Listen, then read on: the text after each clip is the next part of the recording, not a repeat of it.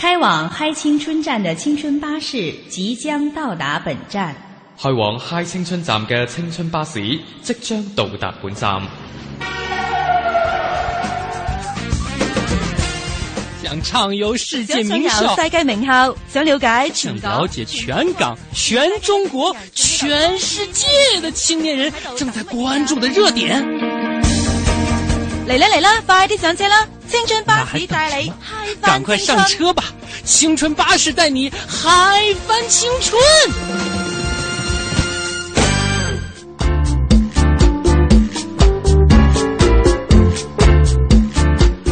好，欢迎大家继续锁定在中央人民广播电台香港之声数码广播三十二台。接下来我们现在的节目是《嗨青春》，大家好，我是蒙蒂。大家好，我是乐西。好久没有在这个节目当中和大家见面了，当然。本来也不是我的节目是吧？我们两个呢，在这个节目当中的一个组合啊，也是相对的比较少跟大家相见。那么在呃本期节目的一开始呢，我们先跟大家算是轻松一下这个紧张的氛围哈，啊、活跃一下尴尬的气氛，或者说我们在网上那个话开个玩笑，尴尬一下活跃的气氛啊。我们来说说，也算一个小科普啊，就是表情符号这个事儿。呃，我相信现在有很多人玩手机，什么给别人发这种简讯呐、嗯都会加一个自制的这种表情符号。我们不是说这个即时通讯当中出现的那种黄色的什么小脸儿啊这种，啊我们是说由冒号啊、什么书名号啊、嗯这样做成的这种。这现在好像已经很少用了，因为现在有那种动画的表情之后，对对以前没有的时候，咱们老用这种用符号写出来的。嗯哼，这个东西实际上有一个学名啊，应该叫颜文字，就是颜色的颜文字，就是代表它是一种像。脸一样的，对吧？对对对，嗯然后相信很多人都不陌生啊，因为现在大家玩这个东西玩的还挺熟的。我记得最早在那个很多非智能手机当中，大家为了去打表情，还特意去存这样的这个符号。哦，对，就谁发给我的，我就把它保存下来，哎，对对对对对，存成一个草稿。哎，是是是是，然后就 为了表达自己的，有道理，为了表达一种就是跟别人那种亲近感嘛，对吧？人九零后说：“你们在说什么呀 最近呢，有一个文学评论家啊，阅读了十七世纪的英国诗人赫里克他的诗作的时候，发现呢，其中有作品就用一个冒号、一个反括弧？”嗯，表达笑的意思。就跟咱们现在的一样嘛。对呀、就是你把那个纸张啊这么打出来以后，纸张往顺时针，是顺时针哈，顺时针这个一转九十度，你就能看到一个小笑脸了嘛，嗯对吧？但是这个说法呢，也受到了一些质疑，因为有人认为呢，可能是印刷错误而造成的。哦嗯哎，有的时候就是有一些美丽的错误，比方说文言文的那些通假字，是吧？嗯，对，这个有的时候创造出来的东西呢，它不一定真正能够经久流传啊。对，说到这个，我小的时候就最生气了。为什么我写错别字就扣分儿，白居易他们写错别字就叫通假字？鲁迅先生写字叫创造自己。我记得那个之前啊，我们经过了一个培训，关于这个汉代文学的，嗯其中那个老呃教授哈、就讲到了一点，说在古代人们怎么创造字呢？说底下是土，上面是水，然后呢再往上是这个禾苗，嗯再往上是手。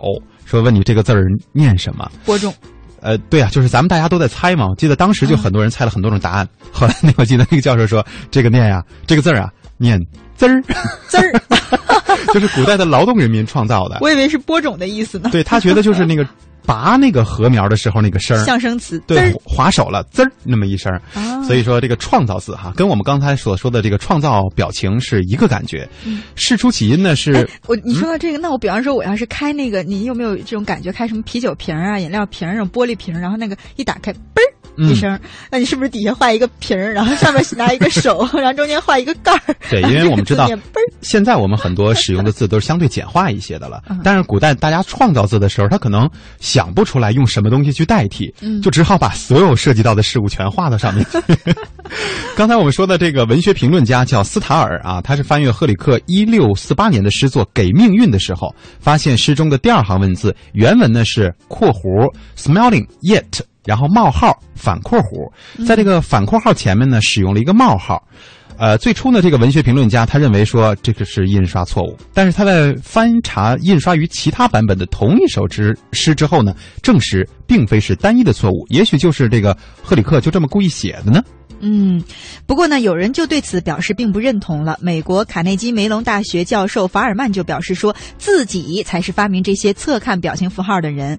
他表示，我们通常的就是用侧看的表情的那个打出来的一批表情符号，都是由八零年代计算机普及之后才开始被使用的。嗯，我发现大家也确实挺有才的啊。就是我们知道，计算机的普及或者说网络的普及呢，对于我们这一代人来说，应该是代表了很多种寓意。嗯，因为没有这些东西呢，可能我们现代社会的通讯也好，包括啊、得到的这个资讯也好，就没有这么及时。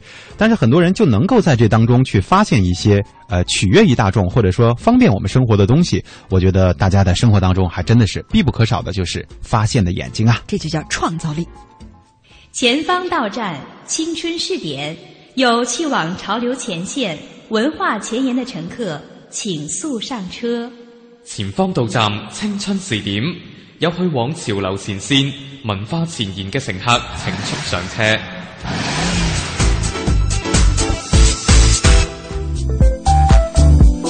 好，今天的青春试点呢，我们要跟大家说一个特别的日子。我们知道每一年的四月二十三号，世界诗呃阅读日，对吧？对在这一天当中呢，我们都会鼓励大家去多读书。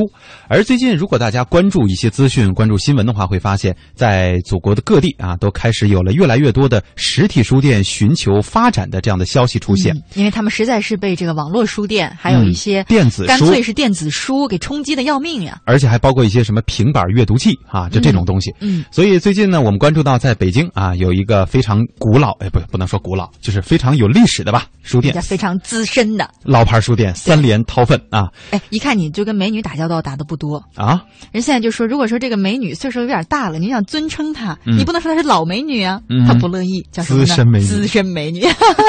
美了很多年哈。我们刚才说的这个三联韬奋书店呀、从今年的四月八号开始试行通宵营业，就是二十四小时不关门啊，也成为了北京的第一家二十四小时书店。到现在呢，已经有半个月的时间了。呃，我不知道乐西了不了解，就在其实我们啊在北京开始这个二十四小时之前，好像在香港、在台湾、在上海都有很多地方都比较有名的就是诚品书店嘛，是是是，对很多书店都是采取这样的一种方式在跟网上做竞争。嗯那么按理说呢，这个半个月的试营业之后啊，很多凑热闹的这个新鲜劲儿。也应该过去了哈，嗯就是我们发现，因为第一时间就有记者去采访，会发现大家还是挺有那种好奇心。对来了以后有咖啡吗？有 WiFi 吗？对吧？然后我就很有印象，因为我以前那个那个地方不是离我们的母校还不算很远嘛，嗯我以前就去那边那边买书，然后每次都觉得那儿还算是一方净土。是然后呢，我上一次就是在这个二十四小时。呃，这个制度开始之后，然后呢，我又一次去买书，就感觉那儿多了好多人是来参观的。然后呢，我还看到一批记者，不知道是哪个电视台的，然后他就在跟那个工作人员商量，说你能不能把夜间搭出来那个桌子，嗯，现在就搭出来，因为它跟成品书店不一样。成品书店不是一开始创造的时候就是打算把它开成二十四小时的嘛？是三联书店是北京的一家资深书店，地方呢也不是很大，嗯呃，所以它有了这个创意之后呢，怎么办呢？它就是在晚晚上的时候呢，专门抬出一些桌子来给夜读的人用，但白天呢再把它收走，为了方便买书的人这样流动。然后我就看到电视台的人就不停的在商量，这个工作人员说：“哎呀，求你了，你就把那个摆出来，让我们拍一下吧。”要摆拍，对，估计他又想拍，又不想熬夜来，嗯然后那个工作人员就在拒绝他说：“那不行啊，那我同意你拍了，下一次人家都要我们白天摆出来怎么办？”对，就成了一个拍摄景点了哈，哎而少了很多读书的意味。嗯所以在今天的这个节目当中呢，我们也通过记者的声音和大家一起去探究一下，半个月之后啊，二十四小时运营的书店在目前内地，在北京，嗯嗯，大家的这种新鲜劲儿过去了没有？到现在是一个什么样的状态呢？我们来听一听记者的介绍。凌晨一点，三联韬奋书店里除了营业员和两三名记者，还有三十九名顾客。收银台前有人结账。过二十多分钟再数一遍，又多出五六个人。不过这比二十四小时试营业第一天的同时段要少一些。营业员介绍。是比刚开始人少了点儿，因为一开始好多慕名而来的，他都是有这知道这事儿，他来看看。现在其实是真正需要的。三联韬奋书店总经理张作珍介绍，二十四小时试营业的第一个星期，夜间的客流量从第一天的三百多人一路增加到五百多人，销售额从一万五千元上涨到三万多元。四月十二号星期六，客流量近八百人，销售额近五万元。从第二个星期，也就是上周开始，工作日的人气稍微回落，但在周末又有上涨。这现在是这样，周一到周四啊有点回落，平均两万五左右吧。平均的销售额，哎，对对，嗯就这些晚上，客流的人数呢，有没有一个推算？呃，三四百人吧，平均远远超我们的预期了。我们当时想着，如果是运行十五天左右的时候，有一万块钱左右，应该可能是我的预期吧。长远的来看，有没有信心这个势头能够保持？应该可以，我觉得那持续在两万块钱左右，就平均的嘛，呃，应该差不太多。关于深夜书店大量的媒体报道，甚至也推动了三联韬奋书店白天的销售量。白天增长了百分之五十吧，以前的平均也就三万多块钱，现在平均白天能卖到四万六七，这个也是超过我们预期的。书店里十三张桌子被读书人占满，还有人坐在角落的凳子上或者台阶的垫子上，偶尔能听到轻微的脚步声。首都师范大学的大三学生吴双丹是第三次来通宵看书。前两次是什么时候？一个好像刚好是他那个试营业第二天，还有一天是上周日的时候，就感觉这边的书种类比较多，比较杂一些。晚上看书是效率比较高一点。下次一直看通宵吗？嗯，大概五点多就回去吧，因为有时候有课，然后会影响第二天上课的精力吗？嗯还行，就是一般回去在那个地铁上给靠那个椅子就是睡一下，还行。凌晨一点，现场所见，超过百分之九十的顾客是年轻人。三联韬奋书店总经理张作珍介绍，深夜十二点前后的顾客有所不同。十二点之前的这个年龄段比较广了，二十岁到八十岁的肯定都有，有的拄着拐杖也来了。后半夜来的留下来的读者，大部分是二十岁到四十岁这个年龄段的，这个男女的比例男士为主，女孩大学生比较多。虽然夜间销售额的大部分是在十二点以前，但是张作珍说，十二点以后的顾客是书店坚持的动力。百分之七十的销售可能在十二点以前，但是每天十二点以后有将近五十个人在我们这个店里。十二点以后的读者，其实对我们这个书店长久开下去，给我们很大的信心。根据试营业的情况，书店的配套设施也要调整完善。包括 WiFi，我们现在已经在做了，马上就可以使用了。包括移动和联通的手机信号，地下一层现在是基本上没有什么信号，或者信号比较弱。我们现在已经给这两家公司联络了，要放两个发射塔。包括有的读者提出来，就饮水不方便，我们引进一个自动售卖机，用五一就可以上来了。桌子不够，我们现在又增加了五台桌子、十把椅子，包括桌垫、包括小凳子，我们都增加了不少。基本能满足的、改善的，我们现在都在做。实体书店遭遇网络冲击，通宵营业更要加大运营成本。有人对前景不乐观，但是也有一家民营的二十四小时书店跟上步伐，计划在北京开业。北京大学中文系教授张颐武表示，北京需要也应该容得下这样的书店。一个两千万人的城市哈、容得下一个通宵书店没有问题。我觉得太多了，可能维持起来困难。我实事求是的说的话，但是呢，两千万人城市有很多游客，有很多夜里边不眠的人，大家愿意在那儿阅读，总是需要有一两个这样的书店，这个维持起来，我觉得还是比较容易的。确实啊，在记者采访这个张颐武教授的时候呢，他也建议啊，说这个实体书店呢，其实可以通过文化用品、创意产品啊这些跟图书相关的多元化的经营，以及一些呃现场的文化活动来增加书店的生活化魅力。毕竟呢，很多读者可能到书店现在不仅仅是为了看书和买书了，也是他们生活或者说文化生活的一种方式了。对，而且。三联跟成品不一样，成品做的就是比较现代、比较洋气的，就像呃刚才这个张教授说的一样，它有很多创意产品啊、文化产品啊这些东西在卖，就很现代。可是三联呢，对北京人来说是这样，它是一种非常有情怀、有情感的这么一个书店。就是它不算，就算它不开这个二十四小时的业务，可能在很多一代人心目当中，它是一个很有情怀的地方。我们都看他出版的书啊，看他出版的杂志啊，到他书店去买书啊。所以我觉得它也有可能，我在想，开发出不一样的、跟成品不一样的思路。对，成品是泛文化的概念，嗯、说不定三联能做一个。专业的纵深方向的这种文化概念，对。但是在我们期待这个它有更多的呃文化魅力的同时啊，嗯、就提出高要求的这个同时，实际上刚才在这个记者我们大家听记者录音的时候呢，我们也两个也在有说到，还是相对的来说有一些基础设施的一些服务、嗯、要做的更接地气儿一些。比如说刚才我们提到信号，嗯，可能进到这个书店以后，信号就会比屏蔽的但是就有一个好事儿，我每次到他那儿去，就除了买书，不不是。读书的这个状态非常好，嗯、因为你不是被打扰，是人总是自己打扰自己。尤其现在这高科技之后，一会儿翻翻微信呀，一会儿翻翻微博呀，嗯是吧？你在那里边什么你都别想，电话你也打不出去。嗯当然它地上是可以的啊，因为它有很大一部分是在地下一层，嗯所以你到那儿呢就是读书。我就带原来的时候那没有垫子的时候，就有一个小垫子往那一坐，哎，一下午啊与世隔绝就读书。那我觉得，如果我要是打出一种噱头来哈，嗯我觉得应该是规定，如专果说门不给信号，对，就是如果你是准备二十四小时夜读的这些朋友呢，嗯进来以后交手机，也也以免打扰别人的休息嘛，对吧？对。刚才我们给大家说了说北京的这个试行的二十四小时的书店啊，我们也期待它越来越好。哎，我能多说一句吗？突然想起来 C 就是给这这种提供看书的这种书店，嗯呃的一些购买者一些建议，就是它跟一些书商不一样，比方说我们什么王府井图书大厦呀、西南图书大厦呀，就是它就是为了卖书嘛，嗯哼，它就像商场一样人很多，但这种。嗯，提供你看书地方的书店，就希望大家能够轻言轻语。嗯啊、我在那看书的时候特别怕，突然来了一伙人，然后就。呃，张牙舞爪，然后语气喧嚣的那种，哎呀，我觉得非常不好，破坏人的心情，所以我们刚才听到的记者在做采访的时候，也是给大家做出了一个榜样。压低了声音。对，在跟这个读者交流的时候，也是声音非常的轻。嗯，那么接下来呢，我们听一首歌，呃，很短啊，我们放轻松一下。之后呢，我们跟大家来说一说香港的青年人所喜欢的这些书店吧。轻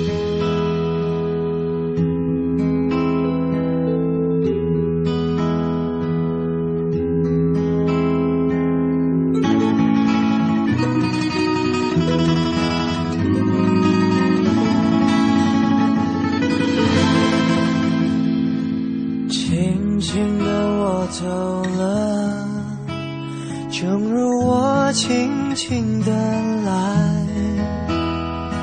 我轻轻地招手，作别西天的云彩，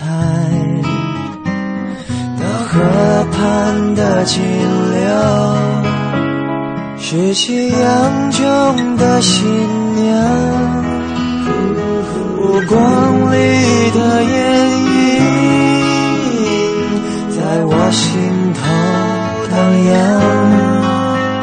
寻梦成谜，一句唱到像青草，更清楚满诉。满载一船一船星辉，在星辉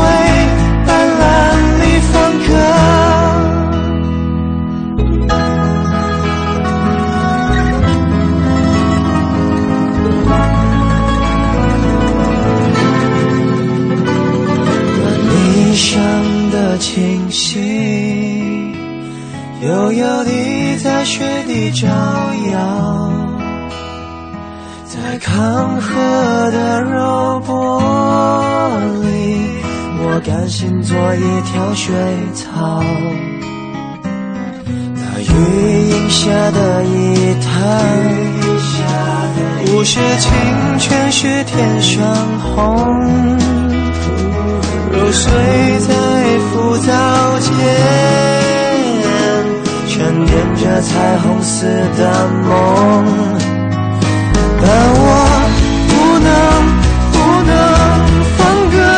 悄悄是夜里的笙箫。夏虫也为我，为我沉默，沉默是今晚的康桥。悄悄的我走了，走了，正如我悄悄的来。我挥一挥，一袖一袖，带走一片云彩。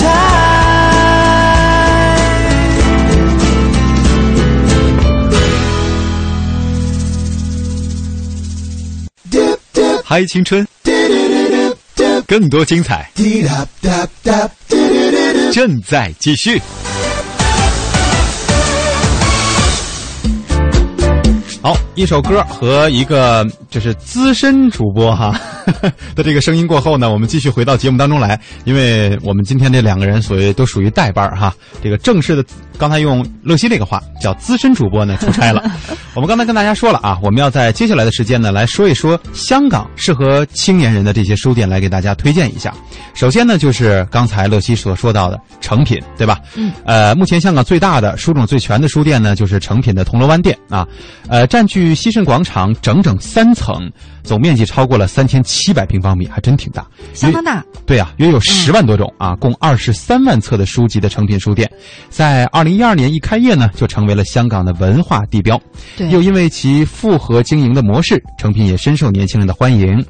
呃，比如说我们记者采访到的，在中环一家投行上班的一个姑娘啊，她就说周末呢总喜欢抽出一块时间呢交给成品，去翻翻最新的书籍杂志，看看新奇的手工制品，渴了呢还可以喝一杯珍珠奶茶啊，累了找地方坐着看看书，已经成为了大家度过周末的一个不错的选择了。嗯，就是呃，台湾的诚品书店我没有去过嘛，但香港的这个诚品书店，我就我就说跟内地三联书店的感觉就大相径庭。嗯它特别现代，然后特别的给人一种高科技的感觉。对，而且会有很多生活化的气息哈。嗯嗯呃，说完了成品呢，咱们再来说说呃本地的一些书店哈。呃，香港城市大学学生李瑞他就对成品的各种文艺展及讲座更为关注。他说呢，在书店的一个狭小的角落，捧着一本书的年轻人，一边聆听讲者的倾诉，一边低头做着笔记，偶尔展开轻声细语的交流，分享心得体会。呃。据说啊，开业初期，诚品书店就尝试过二十四小时营业，但效果不如预期。现在呢，书店非周末营业到晚上十一点，周末呢则延长至凌晨呃两点。这是香港诚品书店现在的这么一个情况。一个不同的策略啊。嗯刚才乐西也说了，这个成品呢固然是有些这个活色生香，但毕竟也是舶来品嘛，对吧？咱们香港来说哈，啊，要说香港最具特色的书店，一定得算上那些走上层路线的二楼书店。当然，我们所说这个上层，并不代表高大上，上因为它真的在楼上啊。在铜锣湾的这个崇光商商场附近的洛克道上呢，短短的几十米会有很多家二楼书店，比如像铜锣湾书店、乐文书店、开义书店等等。楼宇边的灯箱广告啊、会遮天蔽日，这些书店的招牌会相对来说显得隐秘而低调。要想找到呢，你还是需要花一些时间。但是，这是我们香港本地的书店，会带有一些别具特色的香港韵味儿。其实说呃严格说起来，成品书店也不能算是舶来品哈，因为它是是哎，他那个诚品书店是台湾省的人开的吧？嗯，对。老板也是吧？啊我还真没研究过。还真没研究过，就给我们的感觉好像一提到成品就想到台湾，还真没注意到他老板是谁对哈。我们说这个舶来品也加引号啊。那么与这个压抑憋屈的楼道相比呢，开着冷气的书店会让很多人为之精神为之一振啊。书面的书店的这个面积虽然不大，但是呃只有三四平三四十平方米吧，但是会密密麻麻着摆着各种书。我觉得很多特别喜欢读书的朋友就特别喜欢那种感觉，可是书围绕在我身边它。不是很显眼，因为你去嗯香港，你有关注过这样的书店吗？我真没有。对我有看过，我啊相对来说喜欢那种被书包围着的感觉。可是我就是你不容易发现它在哪儿啊，如果没人带着你的话，就因为很少看到。可能去书店看，去这种书店啊，看书的目的不太一样。我是喜欢随便翻一翻的那种。我的意思是你得先知道啊。就嗯外地人，你有的时候就不知道哪儿有书店，因为它藏的还挺隐蔽的。就像刚刚说的，它在二楼嘛。嗯哼，嗯，啊，这些可以问吗？下回就靠你了。嗯哼，嗯，接着呢，我们再说一家很有特色的书店，从名字就看得出来，它叫 Cool Break。它的特色呢，就是从名字开始的，是一家以电影、书籍和杂志为主打的先锋书店。推开玻璃门，迎面飘来一股咖啡香味儿。可以看到呢，不少的年轻人都拿着书，在书店内呢也设有小型的咖啡馆儿，可以在里边边喝边读，气氛非常的悠闲。哎呀，可以说听起来就很惬意哈。是在这儿呢，就是无论是那种什么名字生涩的电影专业书籍啊，嗯还是雅俗共赏的电影文化史著作，嗯。或者是大师的回忆录，还有当红的电影的衍生书啊，都是应有尽有。呃，展台上呢还会摆放着很多的杂志，比如说我们内地的这个看电影儿啊，我们部门也有订阅哈、小东哥就很喜欢这样的杂志，也是呃位列其间。更为奇妙的是呢，这家书店旁边就是百老汇电影中心，所以你看电影书店和电影院相结合，有时候大家可能刚看完电影，还在回味的时候，去书店再去找一些更深的可以挖掘的东西，也是一个不错的事。说实在的，我真的特别更喜欢这种专业书店。嗯哼，就是你要找某一个相关的专业，你就知道到那儿去一定能买到。咱们学校那边不就有好多。专业书对传媒类的书店，然后就很多你在网上也买不到，在书店也买不到。哎，回到母校，轻而易举。我觉得这种 专业书店对我来说特别好。嗯，而且其实，在很多地方都是，比如说北京的这一个地方可能是聚集的文化艺术，嗯，那个地方呢是聚集的医药，对，然后在一个地方是建筑，对。其实很多专业类的学生去这些书店，就会感觉徜徉在自己的天空当中。对，像我们那个学外语的很多朋友就喜欢去外联社那边的书店，就在西边，对吧？然后也是什么书你都找得到，哎，很爽，高大上。刚才正好说到了电影哈，我们知道最近北京的这个呃北京国际电影节也在举行当中。呃，我们关注到，其实陆川导演啊，这个好像跟咱们学校还是有一定关系的啊？为什么？他好像是我们咱们学校的这个客座教授，而且经常去讲课的这种。这样。啊嗯，他在出席北京国际电影节的相关活动的时候呢，对于电影文化也进行了一个探讨。因为正好我们刚才说到了电影书店嘛，呃，作为中国的第六代导演代表人之一的陆川呢，也呼吁给年轻导演更多的自由创作的空间，关注的是我们年轻人。他希望呢。电影的评价能够多元化，让年轻的导演有机会用自己的方式去创作，并且追寻自己内心的梦想。我们也不如来一起听一听陆川导演对于青年导演创作的一些希望吧。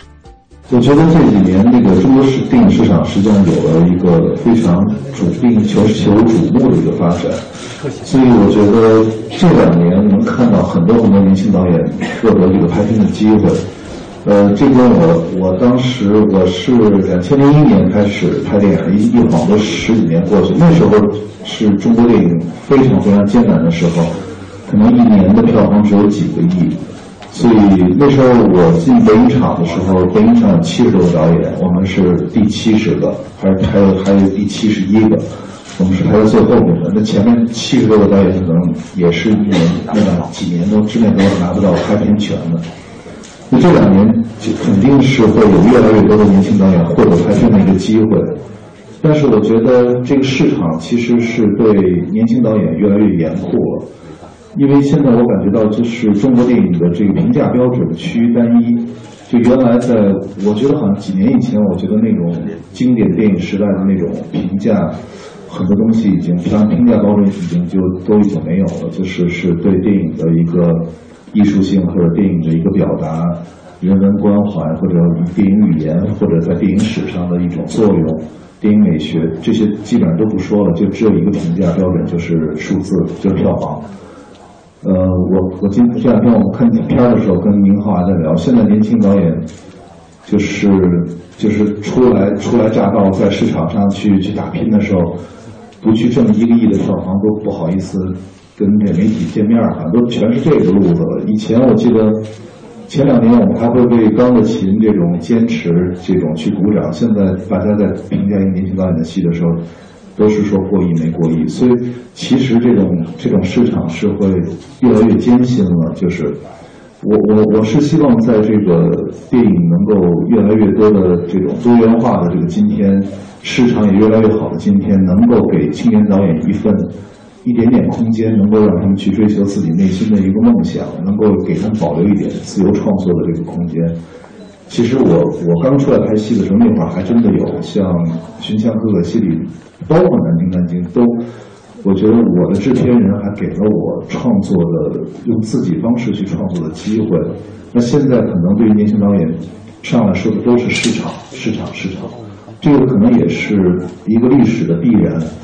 但是我也希望能够给年轻导演更多的一个一个创作的一个空间吧。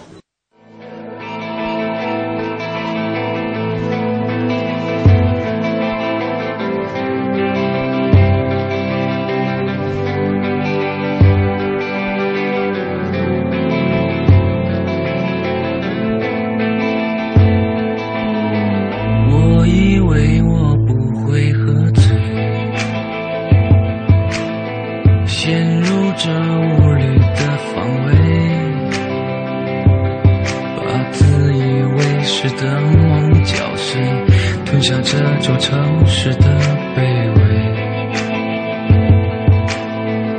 我以为我在向上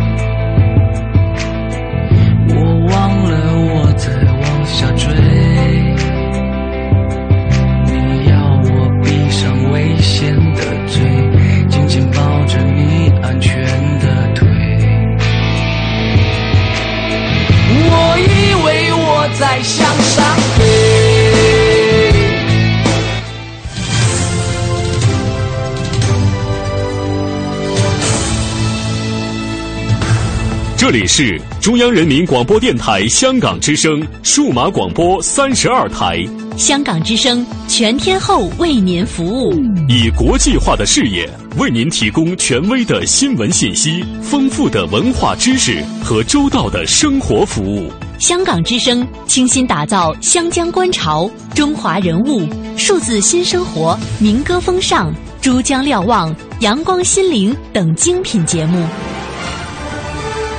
评说新闻中的道理，论述事实中的缘由。香港之声新闻节目，纵览全球资讯，平息焦点话题。他们如璀璨明珠，点亮历史长河。他们如文明文化节目，共享文化盛宴，欣赏壮美诗篇。歌声随聚散的浮云，从辽阔天空而来。音乐节目唱响五彩华章，拨动你我心弦。从旷野大地而来。纵观生活大千世界，世界。生活服务节目，发现生活智慧，展示多彩人生。寻找独家观点，普通话、广州话双语播出。敬请关注中央人民广播电台香港之声数码广播三十二台。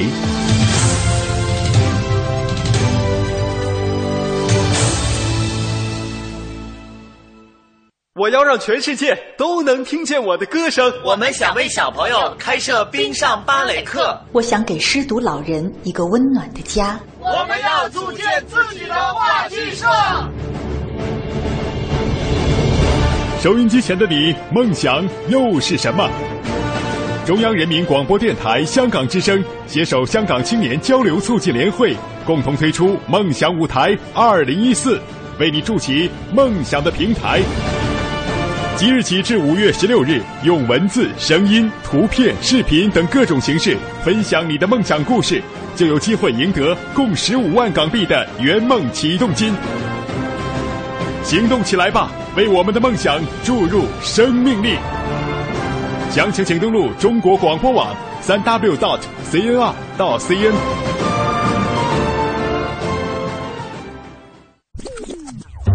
整蛊得逞，嗨！老友狂欢，嗨！环球游学，嗨！挑战极限，嗨！尽情挥洒汗水，嗨！梦想照进现实，嗨是一种乐活态度，嗨是一种娱乐精神。要青春就要嗨！中央人民广播电台香港之声，嗨青春。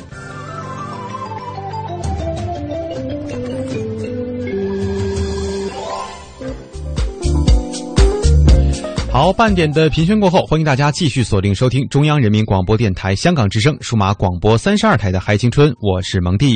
大家好，我是乐西。嗯，在这个下半段的一开始呢，我们先给大家送上一些有关于教育方面、有关于这个。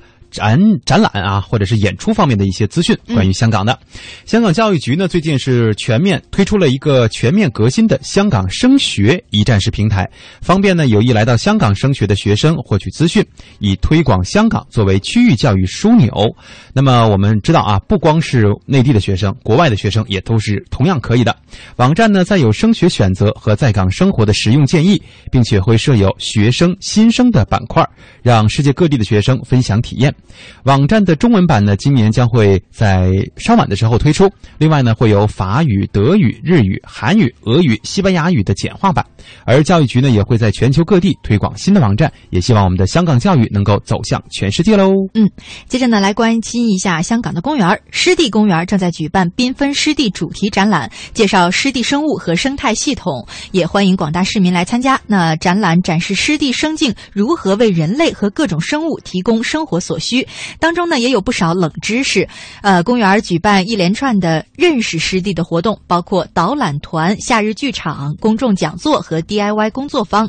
啊，市民可以到访湿地保护区，观察淡水、沼泽、水池、芦苇床、泥滩和红树林等不同的湿地生境。嗯，接下来我们来关注一下演出。香港的青年管乐团五月六号呢会在荃湾大会堂演奏厅举行周年音乐会，以圣乐管乐交响曲为主题。香港圣乐团和香港理工大学学生会合唱团同时会客席呃会客串出场啊。那么曲目呢也包括了赫斯的《飞往星星》。呃，赫辛格的颂唱交响曲《赞美神的大能》，德式的罗马尼亚序曲，叶浩坤的《谜》，以及阿贝蒙的《卢比孔》和普契尼的《杜兰朵》等剧的选段。如果大家对这个音乐剧，或者说刚才我们介绍的公园啊，这个有兴有兴趣的话吧，也可以去到时候看一看。嗨青春的听众朋友们，大家好！朋友们您好，大家好！关注嗨青春。我是黄晓明，我是邓超，我是佟大为，我是秦岚，我是小虫，我是秦海璐。从失败的绝望中寻找到希望，坚持理想一定会实现希望。我很喜欢这种朋友聊天一样娓娓道来真实。希望你会喜欢我们的节目。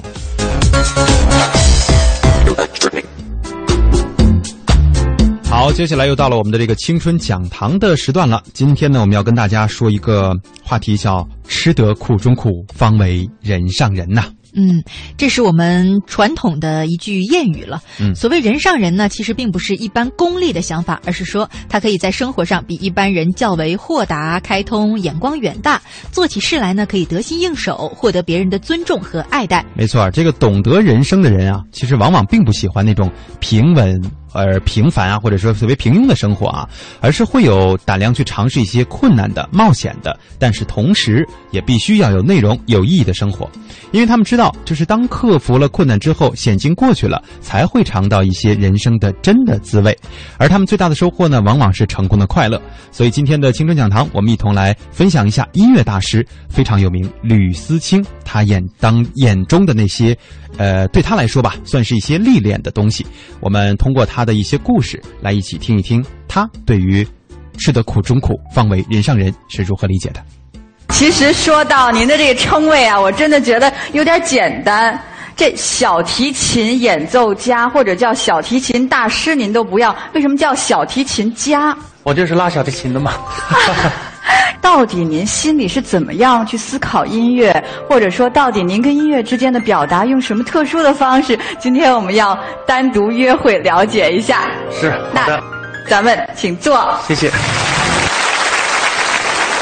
说到小提琴，我们一开始不得不首先要把您和琴连接在一起。其实我小时候啊，五岁的时候也学过半年小提琴。真的。但是我制造的噪音。太多了，导致没有人再支持我学下去。是很多很多小朋友，这个之所以放弃了小提琴，就是因为在最初学习的时候制造了太多的噪音，让父母也受不了，让呃隔壁的邻居也受不了，所以就放弃了。那如果现在我们弹起琴，您觉得它是对您来说是个老朋友，还是您每一次看到它还觉得有一种冲动，有一种心潮澎湃的感觉了？呃，我觉得。小提琴对我来说啊，可能就是生命中不可缺少的一部分。每天会见到它吗？我可能不一定每天见到 我太太，但是小提琴我一定是每天见到的。呃，我没有办法想象我的生活当中没有小提琴。但说起这琴的文化，我们也稍微小小的研究了一下。其实小提琴它不是一个完全工业化的产物。啊，完，应该说是完全手工，就是好的小提琴。呃，比如说，在十七、十八世纪的意大利，应该说是制琴史上最辉煌的时候，出现了很多非常著名的这个制琴大师啊。啊，那他们其实做琴从一开始，它是个很复杂的一个过程啊。从一开始的选料，而这个选料有可能就是可能他爷爷辈儿的。呃，家人就已经把它存起来啊，风干。对，因为这个琴酿酒一样。对对对，就是它这个料也很讲究，就是你那个料必须是风干的足够好，然后你制作起来那个声音啊，会有那种啊古琴的那种声音，啊，所以他们就会有这个爷爷辈儿的这种料，然后孙子辈儿来做。要完成一把琴需要很长时间，所以一个制琴大师一年可能只能完成几把琴到十十多把琴，所以很少。那现在当然就是学生的普及琴，现在可以有半工业化的这个流程，就很多东西像那种模子什么都可以由机械来完成，啊，只有少部分的这个工序是由这个手工来做的，啊，相对来说就是当然就是是比较初级一点的琴了。我也知道您曾经表演过的小提琴，就有一些是珍藏版的小提琴。对，像有一些琴真的也是价值连城，甚至是被很多人争相收藏的。对，小提琴呢，其实它有其实两种价值。呃，它最主要的价值是它的艺术价值，它的古董价值。啊，所以呃，其实它就像一幅名画啊，一幅毕加索的画、毕加索的画，或者。呃，孟奈的画，收藏品，对对对，或者我们的什么青瓷啊，什么青花啊，这种东西是个收藏品，古董，因为它只会少不会多了，因为这些最好的琴都是两三百年前的这些制琴大师做的，对吧？然后呢，呃，不会再增加，只会减少。现在我们已知，像我刚才说的管奈利大师的琴，全世界还不到一百把。演奏家的人生，可能在很小的时候，家里人，特别是您的父亲，就已经把培养儿子的音乐天赋当做了自己的教育使命。但同时呢，您在这几个儿子当中，还真的是最让他感觉到有成就感的。我觉得，嗯，应该这么说啊，啊，我父亲啊，他。就年轻的时候学过音乐，我觉得是圆他的梦啊。这是我我我推测，我我好像没有直接问过他这个问题，但是我想一定是这样的，因为他跟我母亲呃结婚的时候啊，我母亲也学过声乐啊，也跟他学过钢琴。我母亲叫王丽丽，叫她说丽丽，我不多不要多，不要求多，你就给我生个四重奏就行了。四重奏对吧？后来四重奏没生出来，生了个三重奏，但是三重奏呢，其实差点变成那个二重奏。为什么这么讲呢？我属于意外，意外情况，呃，而我这个意外情况呢，差一点儿就半途就夭折了。为什么呢？就是我我母亲怀孕的时候，她反应比较大，是她三个孩子里反应最大。呃，你看，虽然我现在看起来还是很很还是蛮老实的啊，可能那时候在我妈肚子里好像不太老实，呃，所以嗯，我我母亲非常的难受。后来终于忍不住了，说去医院了，说去医院，不行就把我给啊，就把我就给开除了，逼到这个 份儿上然后呢，我奶奶吧，就特别那个紧张，因为我奶奶我奶奶就赶快去通知我父亲，我父亲就赶快跑到医院，那时候我妈都快要上那个呃手术台了啊，然后说坚决不签字，坚决不能做，所以还是有幸运的。这一方面，所以把我给保留下来了。哎呦，这个真是我们第一次了解到，原来是这个幸运呢。对，啊，所以我觉得非常幸运，能够啊，我我所以第一，我感谢我父亲，不是他把我领入音乐的啊这个世界里啊，第一，呃，我感谢他是把我先领到了这个世界上。所以你啊，一出生就想尽快尽快证明给自己的父亲母亲啊，我我是很优秀的，我要尽早的能够让你们看到你们培养我是多么有效。我们您获奖之前，据我们了解，已经超过十年以上，十二年好像是十十一年，对，十一年，嗯，好像是没有人获得曾经没有人获得第一名，对，因为这个这个比赛呢，呃，确实是一个很。很有名，然后也很艰难的一个比赛，呃，最主要的原因，就是因为帕格尼尼呢是意大利呃非常著名的一个小提琴家，这个比赛是以他命名的啊，而他呢，在他当时啊，呃，他那个年代是以演奏技巧高超而著称，呃，被称为魔鬼式的小提琴家，啊，所以他的这个以他命名的这个比赛啊，就演奏的这个难度啊。曲目的难度是比较高的，因为每一轮都要演奏他的这个曲目，因为他不但是个小提琴家，也是同时也是个作曲家，啊，做了很多非常高深的这种呃很艰难的这个小提琴曲子。那当时我参加的是第三十四届了，压力当然还是有一有一些压力的，因为呃，毕竟那个文化部派我去，然后学校呢，呃，一直对我也都非常就是厚爱，啊，也是着重培养我，所以我压力还是有，还是想取得好成绩，但是还是比较紧张。第一次参加这么高规格的比赛，以前参加的都是青少年比赛。我觉得一个经典的作品就是就如同比如说你在不同时刻在看一部经典电影一样，你的感受肯定是不一样。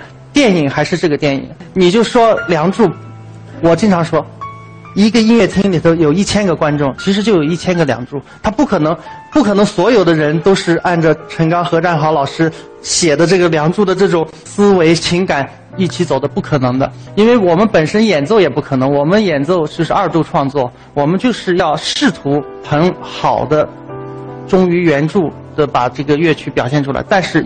同时要融入我们自己的这个演奏风格，我们自己的情感，我们自己对于这个作品以及对于音乐，以及对于我们自己演奏的这种理解，而观众也是一样，所以我从来不强迫观众一定要接受我的对于一部作品的诠释。